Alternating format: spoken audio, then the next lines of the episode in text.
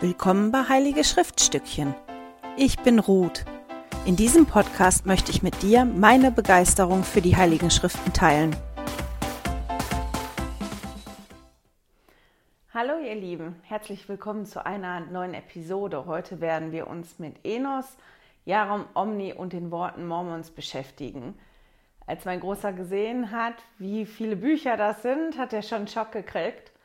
Aber die Bücher haben ja eher Kapitellänge, in, insofern ist das nicht so viel. Bevor wir einsteigen mit Enos, äh, zwei Anmerkungen. Mir ist von meinem technischen Support hier im Hintergrund gesagt worden, dass YouTube die Qualität der Videos runter regelt, um Bandbreite zu sparen, weil viel mehr Leute im Moment gleichzeitig YouTube gucken, damit es noch flüssig läuft. Ich habe also keine Ahnung, in welcher Qualität das Video nachher auf YouTube ist. Ich denke, das wird ansehnbar sein. Liegt ja auch ähm, ja, im Interesse von YouTube, dass man die Videos noch gucken kann. Wir werden uns überraschen lassen. Das andere ist, meine Kinder sind wie alle anderen Kinder auch die nächsten Wochen zu Hause. Ich werde also keinen Blog mehr finden, wo ich die Videos drehen kann, wo keiner da ist. Die probieren leise zu sein, sind in ihrem Zimmer, aber wenn einer auf Toilette muss oder so, kann ich die ja nicht einsperren. Wenn ihr Geräusche im Hintergrund hört, das ist halt jetzt die nächsten Wochen so. Genau, ich weiß nicht, wie eure letzte Woche war. Meine war sehr voll. Ich habe einen Ausspruch gefunden ähm, auf Facebook. Da stand, What a year this week has been. Also was für ein Jahr die letzte Woche gewesen ist. Und genauso hat sich das für mich auch angefühlt, weil wir unglaublich viele Dinge umorganisieren mussten. Meine Jungs werden online unterrichtet und zwar bekommen die nicht Aufgaben, wo sie sich selber einteilen können, wie sie arbeiten. Die haben wirklich Präsenzpflicht. Das wird überprüft auch von den Lehrern, ob die online erreichbar sind. Und wir haben halt keine vier Arbeitsplätze hier in unserer Wohnung. Die mussten wir letzte Woche neben der normalen Online-Schule und dem normalen Arbeiten schaffen. Es war sehr chaotisch, war sehr voll. Deswegen wage ich ein Experiment heute mit euch und mache diese Klasse einfach nur mit meinen persönlichen Notizen. Ich hatte keine Kapazität, mir wirklich rauszuschreiben, welche Schriftstellen ich vorlesen möchte und so. Ich hoffe, das funktioniert. Wir sind gemeinsam auf einer Reise und gemeinsam werden wir eine Form finden, wie ihr mich und ich euch begleite. So, wir starten mit dem Buch Enos. Enos war der Sohn Jakobs und der ist vor allem bekannt für das Gebet, von dem er spricht. Oder ist eigentlich nicht, ich weiß nicht, ob das nur ein Gebet ist, für den Kampf, den er vor Gott hatte, wie er gebetet hat. Er schreibt ganz am Anfang, dass seine Seele hungerte und dass seine Seele hungerte, weil ihm die Worte seines Vaters tief in sein Herz gedrungen sind. Als ich Enos jetzt gelesen habe, die Woche, musste ich an einen Sportwettkämpfe denken. Er sagt ja auch, das war ein Kampf vor Gott und ich habe gerungen. Und so wie ich letzte Woche bei dem unerschütterlichen Glauben an Pudding denken musste, musste ich diese Woche an einen Freund meiner Eltern denken, der als ich Jugendliche gewesen bin, Fußball unglaublich gerne im Radio gehört hat. Er mochte das lieber als im Fernsehen, weil der die Spannung mochte, die, die der Reporter rübergebracht hat, wenn der erzählt hat, was los gewesen ist auf dem Feld. Und da musste ich denken, als ich jetzt Enos gelesen habe, weil ich gedacht habe, genauso könnte man das auch lesen. Ja, er ging in den Wald, er bereitete sich vor, wird er den Kampf schaffen? Er kniete sich hin und er fängt an, er schreit zu Gott und schreit und schreit. Gibt er auf? Nein, er gibt nicht auf. Er hält durch, Stunde um Stunde, bis in die Nacht und dann am nächsten Morgen, ja, endlich hört er die Stimme.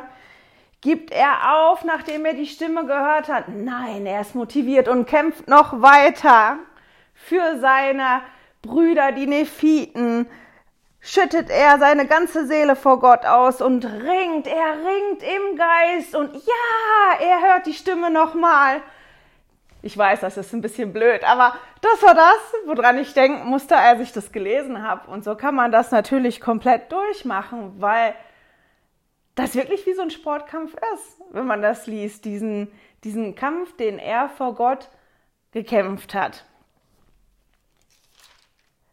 Das, was ich für mich persönlich dann gemacht habe, mit dem Gebet habe ich mich in letzter Zeit viel auseinandergesetzt. In manchen Episoden spreche ich ja davon, habe auch Ansprachen von, von Präsident Bettner und so verlinkt.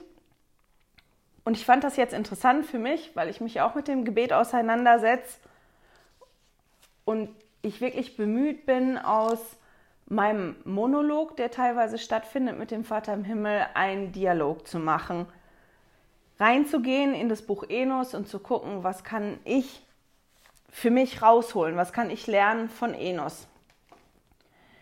Ganz spannend finde ich die, die besonderen Ausdrücke, die dort stattfinden. Klar, wir lesen, er, er ging in den Wald, also der hat sich einen ruhigen Platz gesucht. Das ist was, was wir auch oft gesagt kriegen. Der kniete sich vor seinem Schöpfer nieder und zeigte damit Demut.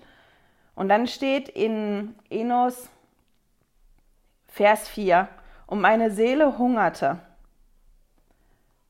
Habt ihr schon mal richtig Hunger gehabt? Ich meine nicht Gluscht oder Appetit auf irgendwas, sondern so richtig Hunger, Hunger, der weh tut. Ich habe vor Jahren als, weiß ich nicht, wie alt war ich? 17? 18, so um den Dreh war ich mal Fasten wandern. Und das ist eine ganz interessante ja, Erfahrung, wenn man mal wirklich fastet und nicht nur einen Tag fastet, sondern über mehrere Tage fastet, wie toll der Körper ist, wie der sich umstellt. Aber da habe ich das erste Mal auch das Gefühl kennengelernt von Hunger. Ich meine natürlich nicht so Hunger, wie wenn jemand kein Essen hat, aber Hunger ist ein ein ganz intensives Gefühl. Das ist ein Gefühl, richtig Hunger kann wehtun. Der kann wehtun und dieses Gefühl kann alles andere verdrängen, weil das so intensiv ist, dass man so damit beschäftigt ist, mit diesem Gefühl des Hungers, dass kein, andere, kein anderes Gefühl mehr Platz hat. Und deswegen fand ich die Formulierung so interessant. Meine Seele hungerte. Und die Frage, die ich mir gestellt habe, war, habe ich schon mal wegen irgendetwas so gefühlt? Wollte ich irgendeine Antwort oder irgendwas so unbedingt haben, dass das war, wie als wenn mein Hunger gestellt wird? Wenn ich was falsch gemacht habe, wollte ich meine, wollte ich Vergebung so dringend haben, dass meine Seele danach gehungert hat? Und mir sind nicht viele Momente eingefallen, aber ich fand das ganz interessant, weil das für mich erklärt hat auch, warum Enos so intensiv da dran gegangen ist. Weil wenn seine Seele so, so ein Bedürfnis danach gehabt hat, ja, wenn man ein Bedürfnis danach hat, irgendwas, ja, wenn irgendwas so intensiv ist, dann ist man natürlich auch bereit, mehr dafür zu tun. Und das ist das, was wir lesen können. Wichtig ist immer, er hat den Kampf gekämpft vor Gott und nicht mit Gott. Das nächste, was mir noch aufgefallen ist, hm, das ist auch immer noch im Vers 4. Ich lese den mal komplett vor. Und meine Seele hungerte und ich kniete vor meinem Schöpfer nieder und ich schrie zu ihm im machtvollen Gebet und voll Flehen für meine eigene Seele. Und den ganzen Tag lang schrie ich zu ihm. Ja, und als die Nacht kam, ließ ich meine Stimme noch lauter erschallen, so dass sie den Himmel erreichte. Und in dem Vers ist so viel drin. Unter anderem, dass er voll Flehen für seine eigene Seele zu Gott geschrien hat. Und zwar den ganzen Tag und die ganze Nacht. Aus dem kann ich schon drei oder vier Sachen für mich rausholen. Erstens, der betet für sich selber, für seine Seele, für seine Vergebung, für die, sich selber. Es ist also total in Ordnung, für sich selber auf die Knie zu gehen und Gott um Dinge zu bitten. Das andere ist, er schrie den ganzen Tag lang und die ganze Nacht. Hat er aufgegeben? Ich meine, wenn man einen ganzen Tag lang jemanden bittet, Wolltet ihr schon mal, dass ein anderer eine Aufgabe für euch erledigt und der macht das einfach nicht oder ihr kriegt das nicht mit, dass der das macht und euch geht es total auf die Nerven und ihr rennt ihm hinterher und sagt, kannst du jetzt mal bitte, machst du das jetzt mal bitte, ich will das erledigt haben. Ich bin nicht die geduldigste Person, aber dass er nicht aufgegeben hat. Der hat den ganzen Tag lang, ich weiß nicht, ob der wirklich gesessen hat und geschrien hat, der wäre ja irgendwann heiser gewesen oder ob das ein innerliches Schreien gewesen ist, spielt letztendlich keine Rolle. Aber als er gemerkt hat, ich mache das jetzt schon den ganzen Tag lang und da kommt nichts zurück, hat er nicht aufgegeben und sich umgedreht, sondern hat noch einen oben draufgelegt. Der schrie noch lauter. Damit, wie steht das, ließ ich meine Stimme noch lauter erschallen, sodass sie die Himmel erreichte. Also das Ganze bekam noch eine größere Intensität. Der wollte unbedingt, dass das, ja, was ihm die, diesen Hunger bereitet, wirklich oben landet. Es war dem also wirklich richtig wichtig. Die Frage, die ich mir in mein persönliches Notizbuch geschrieben habe, war, wie wichtig es mir, dass mein Gebet oben ankommt. Ich meine, wir kennen das alles, wir beten und die Gebete kommen tatsächlich nur bis zur Zimmerdecke. Und die Gebete, die, die, an die ich mich erinnern kann, die wirklich ein Dialog und nicht ein Monolog gewesen sind, die Gebete, auf die ich eine Antwort bekommen habe, das waren meistens Gebete, die auch eine gewisse Intensität haben, die mir wirklich wichtig gewesen ist, wo das für mich wirklich wichtig war, dass das oben angekommen ist. Und ich finde es spannend, dass man nur aus einem Vers schon so viel rausholen kann. Ganz, ganz spannend fand ich auch in Vers 6. Und ich, Enos, wusste, dass Gott nicht lügen kann. Darum war meine Schuld weggefegt. Den Aussatz, dass er sagt, ich wusste, dass Gott nicht lügen kann. Als Enos sich hingekniet hat und gebetet hatte, hat er schon so viel von seinem Vater gelernt oder so viel Vertrauen gehabt, dass er wusste, Gott kann nicht lügen. Er hat Gott in einer gewissen Art und Weise schon gekannt und er hat ihm vertraut. Er vertraute Gott und dem, was Gott sagt. Weil Gott kann nicht lügen, Gott sagt die Wahrheit. Und wenn Gott mir sagt, meine Sünden sind vergeben, dann sind die vergeben. Das muss ich nicht mehr hinterfragen, das ist so. Wie oft stelle ich das, was Gott mir sagt, in Frage? Das war das, was ich mich dann gefragt habe. Ist das, was ich von Gott bekomme, für mich immer so, ja, okay, das ist jetzt so, und das ist in Ordnung so. Und dann habe ich gedacht, nee, bei mir nicht. Auch was, was ich noch verbessern kann in meinem Gebet oder in, in meinen Dialogen mit dem Vater im Himmel. Und dann fragt Enos aber nach. Also er weiß das, meine Sünden sind mir vergeben, aber er wundert sich darüber, wie das passiert. Er fragt in Vers, jetzt muss ich mal ich überblättert. Vers 7 und ich sprach, Herr, wie geht das? Was ich gelernt habe oder die Bestätigung, die ich nochmal hatte aus dem Vers war, es ist total in Ordnung nachzufragen. Das ist so ein, so ein Misch, den wir, ich glaube, lernen müssen, die Balance zu finden zwischen dem Vertrauen, ja, ich vertraue darauf, Gott sagt mir das, also ist das so? Das muss ich nicht hinterfragen. Aber ich kann schon fragen, ja, wie funktioniert das denn? Oder sagen, verstehe ich nicht. So, ich habe schon das Vertrauen in dich, aber ich verstehe das nicht. Und das Fragen total in Ordnung ist. Wir sollen uns ja beschäftigen mit der Wiederherstellung. Wir haben ja die Aufforderung bekommen von Präsident Nelson von einem halben Jahr. Und wenn man sich damit beschäftigt, sieht man ja, dass wir ja das wiederhergestellte Evangelium haben, weil auch eine Frage gestellt worden ist. Und zwar nicht nur eine Frage, sondern, das werden wir sehen, wenn wir uns nächstes Jahr mit Lehrer und Bündnisse auseinandersetzen, ganz, ganz viele Fragen, dass viele Offenbarungen und viele Dinge gekommen sind, ja, weil Führer der Kirche Fragen hatten und nachgefragt haben. Und so werden wir auch Antworten bekommen, wenn wir Fragen haben. Fragen zu haben ist total in Ordnung und die auch zu stellen. Es ist nur wichtig, dass ich vor lauter Frage ja meine Ankerpunkte nicht vergessen. Ich vergesse, woran glaube ich denn und was ist das, was ich weiß. Und so fragt Enos halt den Vater im Himmel, wie kann das sein?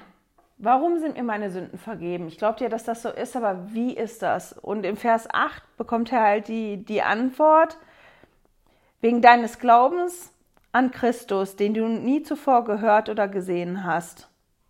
Und dann ganz am Schluss, dein Glaube hat dich geheilt.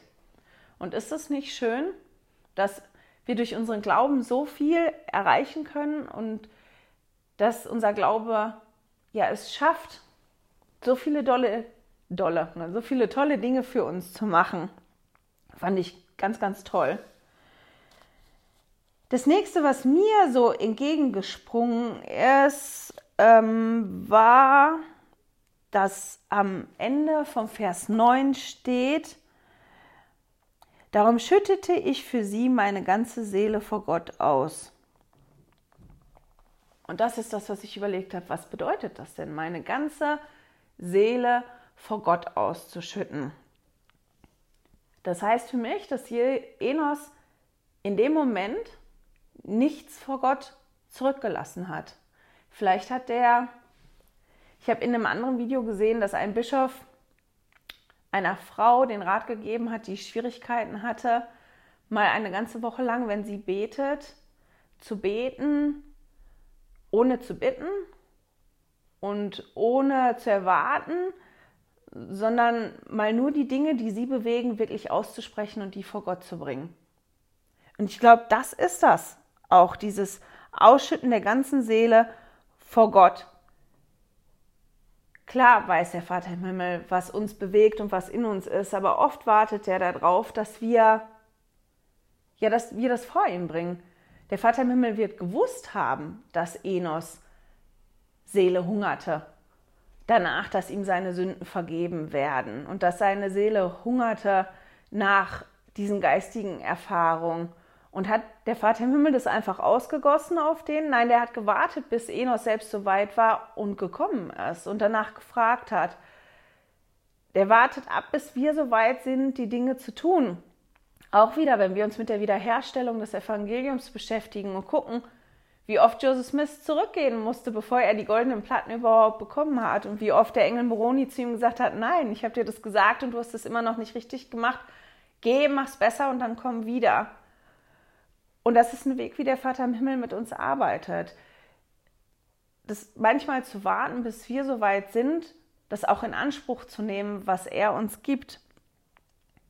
Und Enos ist da an dem Punkt. Er ist an dem Punkt, dass er in der Lage ist, all die Dinge, die in ihm sind und die ihn bewegen, er betet ja in dem Moment für seine Brüder, die Nephiten, dass es ihnen wohl ergeht, dass er alle seine Bedenken und seine Sorgen und all das, was er fühlt, komplett vor dem Vater im Himmel bringt und es komplett vor ihm ausschüttet. Und das ist was, was ich persönlich zumindest äußerst selten mache in meinen Gebeten. Eins meiner Hauptprobleme bei, meiner Gebet, bei meinen Gebeten ist, dass meine Gedanken immer anfangen zu wandern. Ich fange an mit Beten und das ist egal, ob ich laut oder leise bete. Irgendwann wandern meine Gedanken. Ich muss mich da ganz zusammenreißen. Und das ist was, was ich noch nicht so oft gemacht habe, dieses komplette Ausschütten vom Vater im Himmel. Das ist das, wie das jetzt gerade ist. Das ist der Seelenwunsch, den ich habe. Das ist das, was mich quält. Das ist das, was mich bewegt. Das ist was ganz Großes, was ich mitgenommen habe aus dem Buch Enos für mich. Dieses, ja, sich zu trauen, dem Vater im Himmel das wirklich komplett vor die Füße zu legen und mich ganz offen zu machen. Weil wenn man sich ganz öffnet und alles legt, dann macht man sich ja auch verwundbar, weil dann da keine Schranke und keine Barriere ist. Und im Vers 10 steht auch, und während ich so im Geiste rang. Also war dieser Prozess für Enos auch nicht einfach, weil das ist nichts Einfaches. Ich weiß nicht, ob das einfacher wird, wenn man mehr Übung hat darin, wahrscheinlich. Aber auch für Enos. Er hat im Geiste gerangen, äh, gerangen. Er hat im Geiste gerungen, als er seine ganze Seele vor Gott ausgeschüttet hat. Und dann erging abermals die Stimme vor ihm. Äh, erging die Stimme an ihn. Meine Güte, Versprecher heute. dieses geistige Ringen und dieser Wille, das zu machen, da habe ich mir noch die Frage aufgeschrieben, für wen oder für was würde ich persönlich so einen, Geist, äh, so einen Geisteskampf kämpfen? Weil das ist ja, er sagt ja, ich berichte euch von dem Kampf, den ich vor Gott gehabt habe. Bin ich wirklich bereit, diesen Kampf zu kämpfen? Was ist mir so wichtig? Oder wer ist mir so wichtig, so einen geistigen Kampf zu kämpfen, um mich so einzusetzen? Da sind noch ganz viele Punkte, aber ihr seht das, wie ich das ungefähr gemacht habe. Sätze, die mir aufgefallen sind, Dinge, die ich rausgeholt habe, wo mir Fragen in den Sinn gekommen sind. Ich gucke jetzt mal eben, was ich noch notiert habe, was ich rausholen wollte.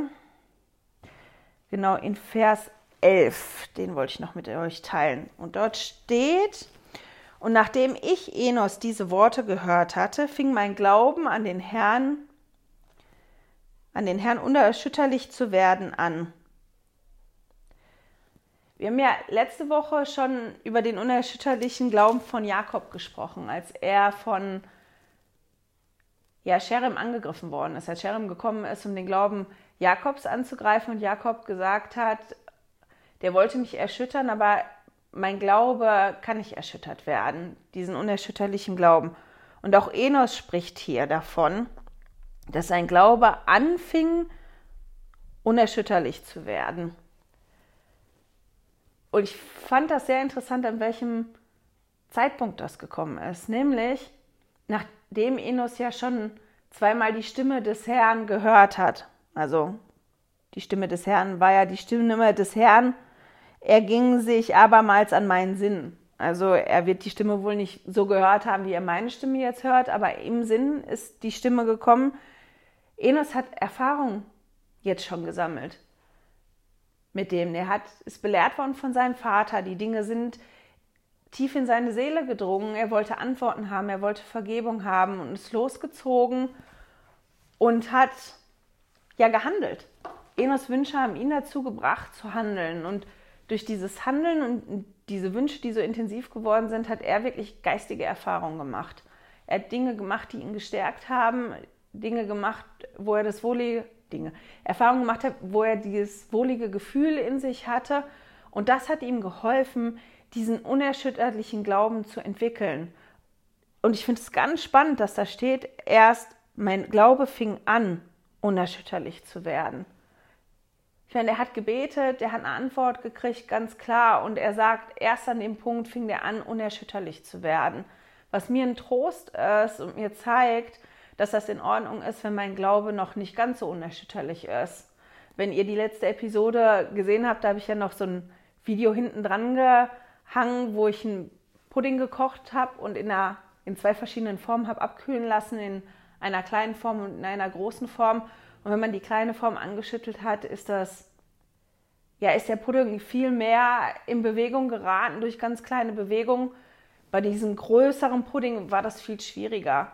Und das ist so, das ist total in Ordnung, wenn mein Glaube im Moment noch kleiner ist und der sich mehr bewegt und sich das entwickelt durch die verschiedenen ja, Erlebnisse, die ich habe mit dem Vater im Himmel, mit Jesus, mit dem Heiligen Geist, durch die Gefühle, die, die ich spüre, dass mein Glaube nach und nach wachsen kann und dann auch anfängt, unerschütterlich zu werden. Das nächste, was ich für mich rausgeholt habe, war der Zeitpunkt, wo Enos angefangen hat, für seine Feinde zu beten. Der hat da gar nicht mit angefangen. Der hat angefangen damit, dass er für sich selber und für die Vergebung seiner Sünden gebetet hat.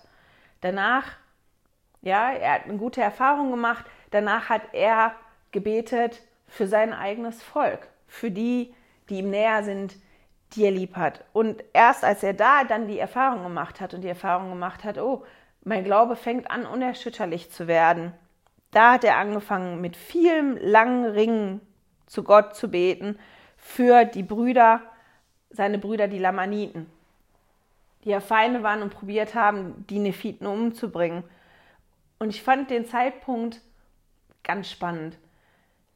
Wenn ihr schon mal wirklich mit jemandem aneinander geraten seid oder jemand ja was getan hat, womit der euch wirklich wehgetan hat und ihr in die Situation gekommen seid, dass ihr demjenigen vergeben musstet, weil der euch so verletzt hat. Seid ihr da auch irgendwie in den Stress gekommen, diesen Gedanken zu haben, ja, ich bin ja eine Christin, ich will eine gute Christin sein und ich kriege ja gesagt, ich soll meinen Nächsten lieben wie mich selbst, ich soll ja meine zweite Wange hinhalten, ich soll vergeben, ich muss vergeben, ich muss vergeben. Und dass man sich wie, wie so unter Druck gesetzt fühlt. Und deswegen fand ich das wahrscheinlich so spannend, diese Reihenfolge zu sehen, dass Enos erst für sich und seine Sündenvergebung betet und für das Wohlergehen dann seiner, ja, seines Volkes und erst dann das angeht mit den Lamaniten und dass die Reihenfolge auch in Ordnung war. Das ist für mich, was ich mir mitgenommen habe, ist, dass es in Ordnung ist, dass Vergebung auch ein Prozess ist und dass man nicht immer alles direkt am Anfang tun muss, sondern dass das ein Prozess ist und dass das in Ordnung ist, dass man erstmal andere Dinge in, in Ordnung bringt und in Angriff nimmt, bevor man das dann in Angriff nimmt, was am schwierigsten für einen ist, weil man ja dann schon durch die Erfahrung, die man gemacht hat, gestärkt ist. Das ist einfach was, was ich für mich persönlich daraus geholt habe. Das nächste, das muss ich jetzt mal suchen, weil da habe ich mir tatsächlich die Schriftstelle nicht so aus, rausgeschrieben. Da. In Vers 17 steht, und ich, Enos, wusste, es würde gemäß dem Bund geschehen, den er gemacht hatte. Darum fand meine Seele Ruhe. Enos hat ja dann gebetet für die Lamaniten. Und ähm, dann kommt die Schriftstelle, die so ganz bekannt ist, in Vers 15. Was auch immer ihr voll Glauben und im Vertrauen darauf, dass ihr empfangen werdet im Namen Christi erbittet, das werdet ihr empfangen. Und er sagt, er schrie halt im Glauben, halt für die Lamaniten als er da die Antwort bekommen hat, schrie er im, im Glauben darauf dass, und in dem Vertrauen, dass, dass das passiert, weil er diesen Glauben hat, dafür, dass die Aufzeichnungen, die er führte, erhalten bleiben werden. Vor allem für die Lamaniten später. Und dann hat der Herr einen Bund mit Enos gemacht. Nämlich, dass, dass er das macht, dass das auch der Wunsch war von seinen Vätern und dass diese Aufzeichnung erhalten und bewahrt bleiben und dass der Herr die zu dem richtigen Zeitpunkt wieder hervorbringen wird. Und dann kommt dieser Vers 17, den ich gerade vorgelesen habe, dass ja, Enos wusste, ich habe jetzt den Bund mit dem Vater im Himmel gemacht, das wird genauso passieren und deshalb fand seine Seele Ruhe.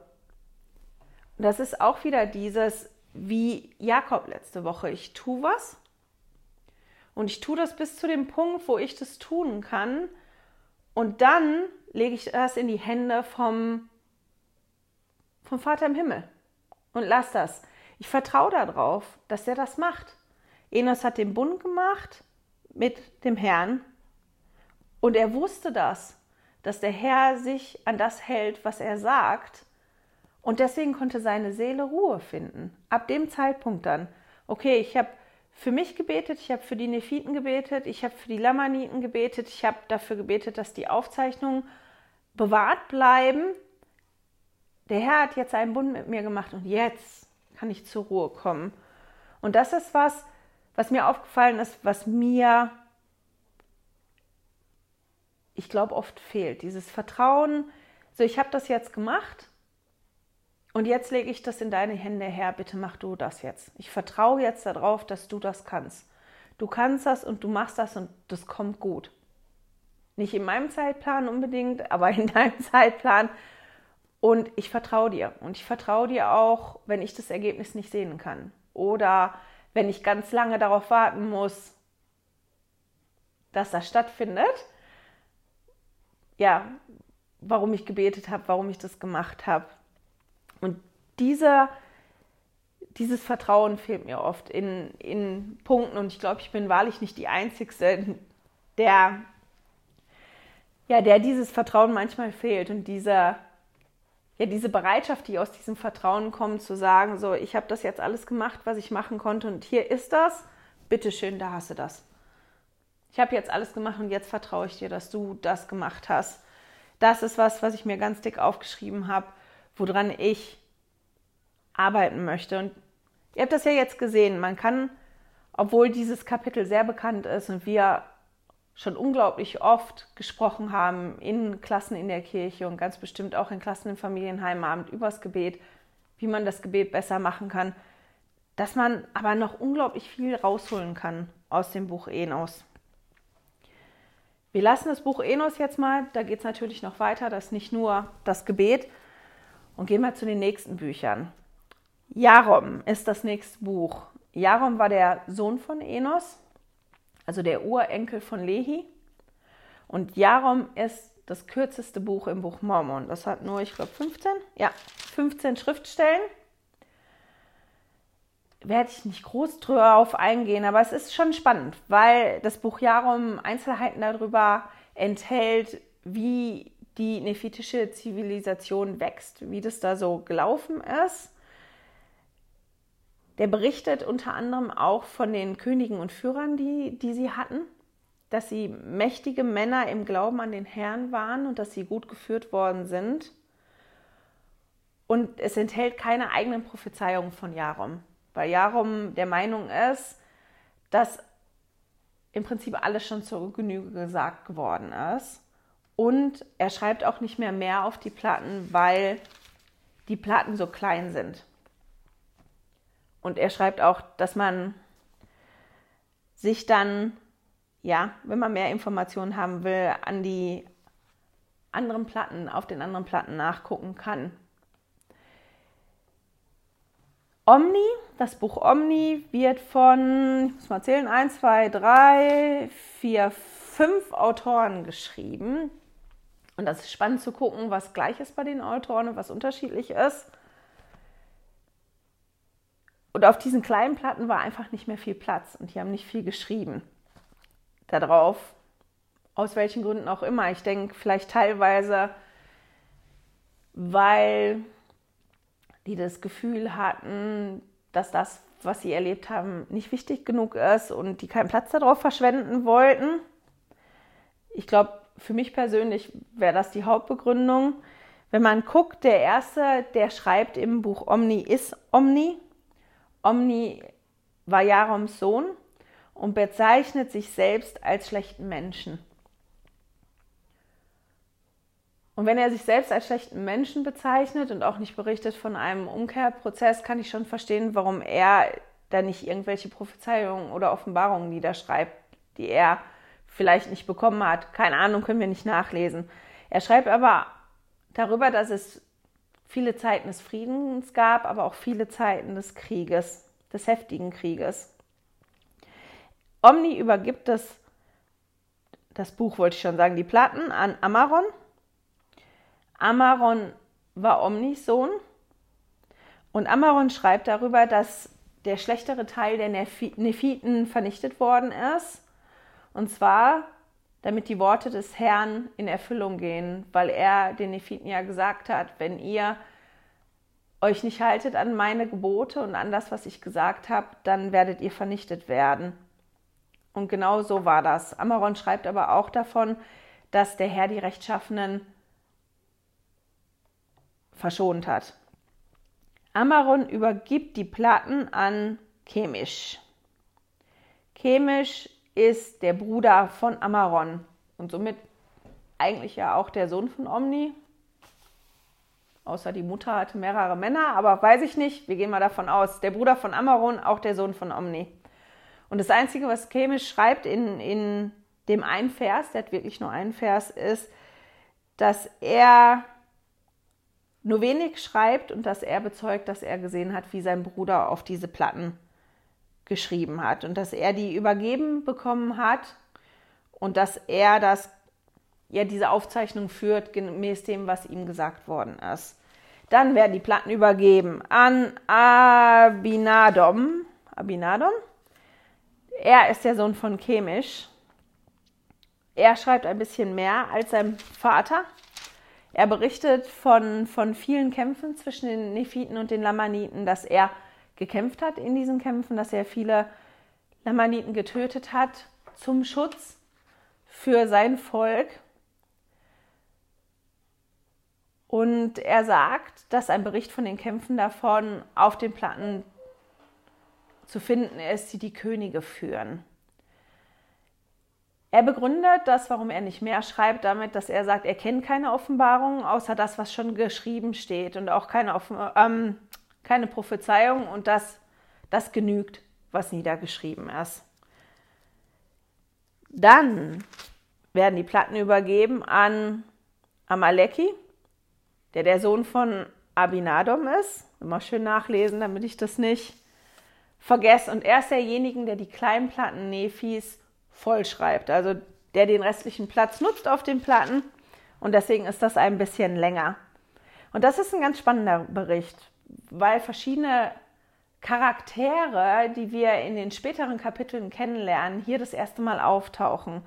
Er berichtet von König Musia und dass König Musia auch ein rechtschaffener König gewesen ist, der vom, vom Herrn gewarnt worden ist und sein Volk in die Wildnis führt. Im der Wildnis treffen die das Volk Zarahemla. Wir hören das erste Mal vom Volk Zarahemla und der berichtet von diesem Volk Zarahemla, wie das da hingekommen ist, wann das Volk Zarahemla ausgezogen ist aus Jerusalem und dass sie sehr zahlreich waren und dass sie keine Aufzeichnung hatten. Und dadurch, dass sie keine Aufzeichnung hatten, ihre Sprache verroht ist und sie bestimmte Dinge nicht wussten und sie sich deshalb so gefreut haben, dass das Volk, was sie getroffen hat, Aufzeichnung dabei hatte. Das ist was, wo wir sehen, wie wichtig die Schriften sind, dass wir selber die Dinge nachlesen können. Dass ich mich nicht darauf verlassen muss, was meine Oma mal von ihrer Oma gehört hat, was weitererzählt worden ist. Weil ihr kennt das, wenn man eine Geschichte weitererzählt, das ist wie stille Post. Man ist, sagt ein Wort, man sagt das weiter und automatisch verändert sich das, weil ja jeder einen anderen Erzählstil hat, jedem anderen was wichtig ist. Ist, wenn man jetzt guckt, was ich für mich persönlich aus dem Buch Enos rausgeholt habe und ich jetzt jemandem erzählen sollte, worum geht's im Buch Enos und ich das erzählen würde, was für mich wichtig ist im Buch Enos und worum es da geht. Und fragt man mein Mann vielleicht oder dich, der zuguckt, holst du da vielleicht was anderes raus. Das hat einen anderen Schwerpunkt. Und wenn man dann fragt, was findest du im Buch Enos, würdest du vielleicht was ganz anderes erzählen als das, was ich erzählen würde. Naja, ganz anders nicht, aber in den Nuancen anders. Und wenn das dann weiter erzählt wird, dann werden Dinge verändert. Deswegen sind die Aufzeichnungen so wichtig. Und deswegen ist so wichtig, dass das für uns erhalten geblieben ist. Und deswegen freut sich das Volk Zarahemla auch so unglaublich darüber, dass das Volk Nephi Aufzeichnungen mitbringt. Amaleki schreibt darüber, dass die Völker sich vereinigten und dass Mosia dazu bestimmt wurde, der König von beiden Völkern zu sein, dass das Volk Zarahemla unterrichtet worden ist in der Sprache von dem Volk Nephi und dass die sich dann halt verständigen konnten. Außerdem berichtet er auch, dass Mosia durch die Gabe und Macht Gottes Inschriften auf einem großen Stein übersetzt hat. Er berichtet von Koriantumor, das ist der letzte Überlebende seines Volkes. Darüber werden wir auch später noch lesen. Er spricht von König Benjamin. Und hier lernen wir König Benjamin mal früher kennen. Wir werden über König Benjamin lesen das wird jetzt relativ zügig kommen, aber das König Benjamin schon relativ alt. Wenn wir dann über die Rede ja lesen werden, die er gehalten hat an sein Volk. Aber da treffen wir ihn das erste Mal, einen jüngeren König Benjamin, der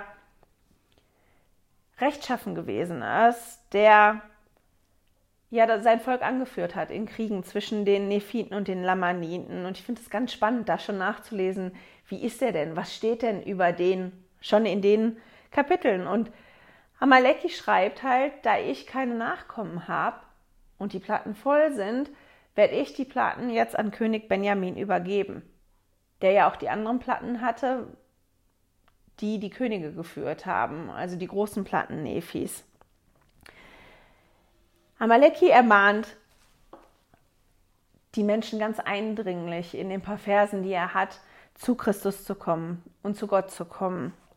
Und danach macht er wie noch einen Einschub, der ganz spannend ist, weil wir auf die Völker später auch treffen werden in den nächsten Kapiteln, dass er berichtet von einer Gruppe, einer sehr großen Gruppe, die wieder zurück wollte in das Land Nephi, wo die hergekommen sind. Die wollten nicht in der Wildnis sein und die sind losgezogen und die haben wohl einen sehr großen Streit gehabt, haben sich gegenseitig umgebracht. Nur 50 haben überlebt, sind zurückgekommen, haben neue Leute gesammelt und sind wieder in die Wildnis gezogen. Und von denen hat Amaleki nichts mehr gehört, bis zu dem Zeitpunkt, wo er die Platten übergeben hat an König Benjamin, der die Platten zu den anderen Aufzeichnungen gelegt hat.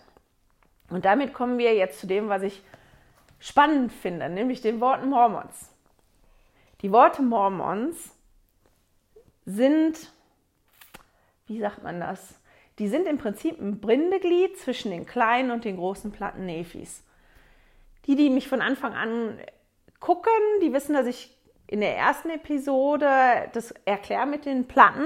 Die, die das nicht gemacht haben, das werde ich nochmal jetzt ganz kurz erklären. Wir haben ja die großen Platten, Nefi hat ja die großen Platten geführt, wo die Geschichte drauf stand, und die kleinen Platten, wo die Prophezeiung und das geistige Wirken der Propheten drauf stand. Die sollten beide geführt werden und weitergegeben werden. Die großen Platten sind nachher von den Führern und den Königen geführt worden. Die, die kleinen Platten Nephis sind in Nephis, Lehis und Nephis Familie intern weitergegeben worden unter den Propheten. Die haben dann die Offenbarung aufgeschrieben. Und Mormon war nicht nur ein militärischer Führer der Nephiten, sondern auch ein Prophet und er war auch der Berichtführer und er hat den Auftrag bekommen, die großen Platten Nephis zu kürzen. Mormon ist viel später als das, 400 Jahre nachdem, wo wir jetzt aufhören hier in Omni. Omni ist da, das fertig. Und das, was Mormon jetzt schreibt, das hat er 400 Jahre geschrieben, nachdem Omni die kleinen Platten Nephis voll gemacht hat. Mormon ist hingegangen, hat die großen Platten Nephis zusammengefasst und als er diese Zusammenfassung fertig hatte, das schreibt er auch, ging er hin und hat in den Unterlagen geguckt, also in den Unterlagen, in den ganzen anderen Aufzeichnungen und hat die kleinen Platten gefunden. Und ich meine, muss man sich mal bildlich vorstellen, dass man dann fertig, man hat diesen schweren Stapel Platten und dann geht man in den ganzen anderen Unterlagen und findet da, huch, die nächsten Platten.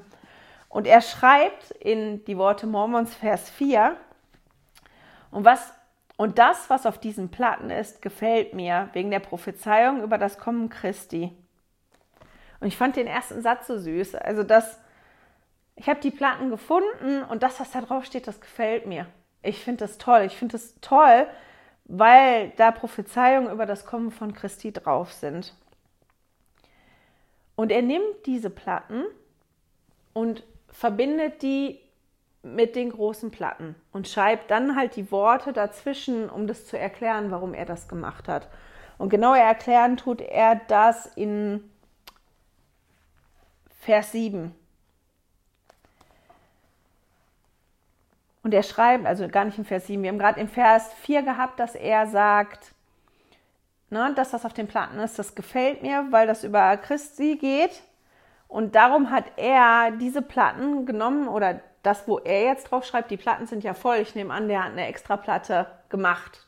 Der musste ja Platten machen, damit er auch die Zusammenfassung irgendwo draufschreiben kann, dass er diese extra Platte genommen hat und sagt, darum hat er die Platten und diesen Punkt, wo, wo, wo das reinkommt in diesem, dieser Zusammenfassung, der Zusammenstellung, die er gemacht hat, hat er ausgewählt, seinen Bericht zu beenden. Und ich finde das schon spannend, weil er hat ja auch die großen Platten, die er zusammengefasst hat. Jetzt findet er die kleinen Platten und er, er entscheidet sich genau für, für den Punkt zwischen den Platten, um seinen Bericht, den er geschrieben hat, zu beenden, weil ihm die kleinen Platten so gut gefallen. Und dann ganz, also nicht ganz zum Schluss, aber dann steht im Vers 7, und ich tue dies zu einem weisen Zweck, denn so flüstert es mir, flüstert, boah, nochmal von vorher, Entschuldigung. Und ich tue dies zu einem weisen Zweck, denn so flüstert es mir zu, gemäß dem Wirken des Geistes des Herrn, der in mir ist. Und nun weiß ich nicht alles, aber der Herr weiß alles, was kommen wird.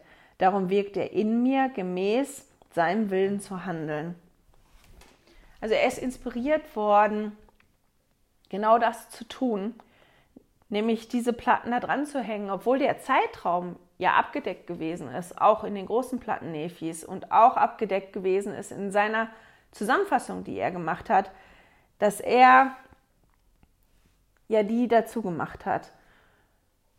Und da komme ich wieder zu der Aufforderung von Präsident Nelson, wenn wir uns beschäftigen mit der Wiederherstellung und was alles wiederhergestellt wird, sehen wir auch den Sinn, warum das so gewesen ist. Joseph Smith hat ja angefangen zu übersetzen und nachher sind 116 Manuskriptseiten verloren gegangen von dem, was er schon übersetzt hat, von Mormons Zusammenfassung der großen Platten Nephi. Und Gott hat ihm dann gesagt, dass er das nicht nochmal übersetzen soll, weil Menschen dann hingehen würden und die Worte verdrehen würden und sagen würden, das ist falsch, was du übersetzt hast. Und Joseph Smith hat dann den Auftrag gekriegt, von den kleinen Platten Nephis zu übersetzen, die ja den gleichen Zeitraum abgedeckt haben. Und ich finde es schon faszinierend, ja, dass man sehen kann, dass Gott weiß, dass Dinge kommen und dass er so wirkt und Dinge so vorbereitet, dass die gut kommen und dass die richtig laufen. Und mir hilft das, mehr Vertrauen ja in das zu entwickeln, wenn ich Dinge dem Vater im Himmel überlasse und das vielleicht gar nicht sehen kann, was rauskommt, weil Mormon hat das gemacht, der wusste nicht, warum er das gemacht hat. Nephi hat die kleinen Platten geführt, der hat gesagt, ich wusste nicht, warum ich das machen soll, weil eigentlich ist das ja doof. Das ist ja eine anstrengende Arbeit, die Platten herzustellen, da reinzuschreiben. Warum? Weil der Geist in mir wirkt und ich weiß, dass ich das tun soll. Und das hat gereicht als Antwort für die beiden. An dem Punkt bin ich nicht. Manchmal vielleicht, oft nicht, aber das wäre ein Punkt, wo ich gerne hinkommen würde, dieses Vertrauen in, in den Vater im Himmel zu haben, zu sagen, ich weiß vielleicht nicht warum und vielleicht werde ich auch nie sehen hier auf der Erde warum, aber ich werde es tun, weil du mir das gesagt hast. Nachdem Mormon darüber spricht, warum er das zusammengetan hat, spricht er noch kurz über die Zeit und er berichtet unter anderem auch von König Benjamin, dass König Benjamin ein heiliger Mann war, der sein Volk in, in Rechtschaffenheit geführt hat. Das steht in Vers 17.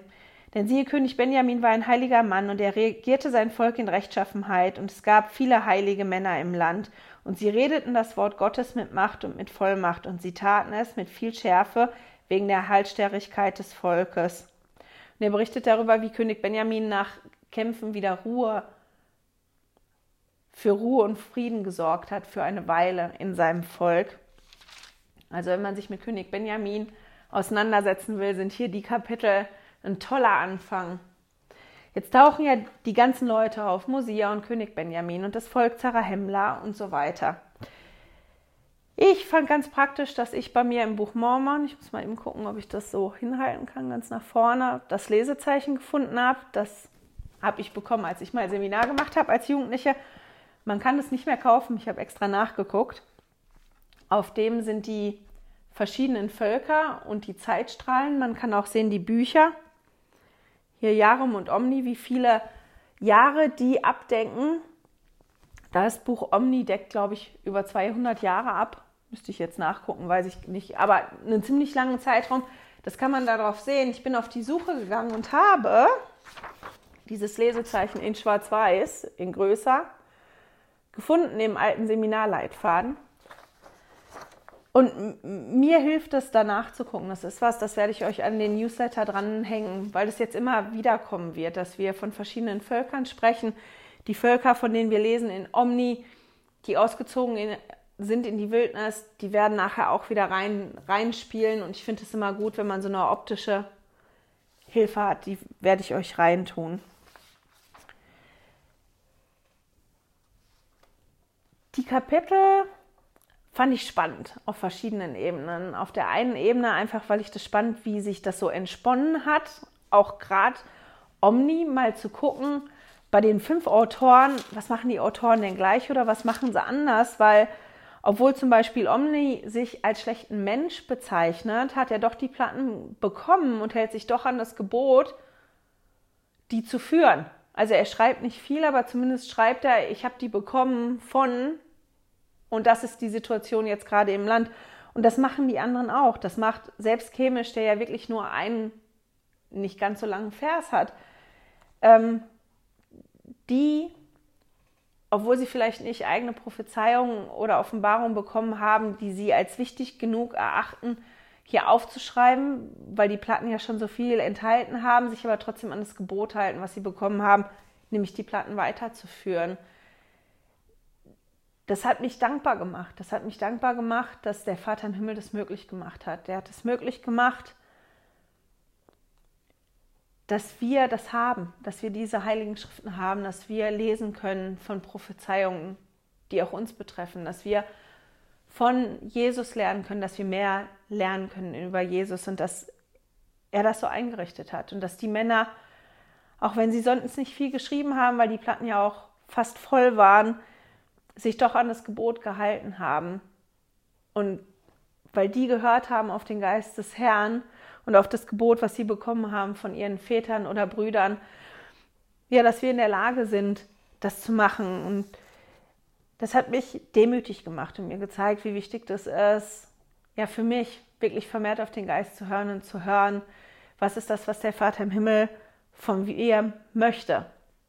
Ich meine, im Moment sind wir alle irgendwie in einem Ausnahmezustand. Jeder von uns muss sich zu Hause neu sortieren und gucken. Und gerade jetzt ist es so wichtig, reinzufühlen, was ist das, was der Vater im Himmel von mir möchte, damit wir nicht nach den Wochen, die wir jetzt hier als Familie zusammen verbringen, das Gefühl haben, hier ist Mord und Totschlag und ich kann die jetzt alle nicht mehr ertragen.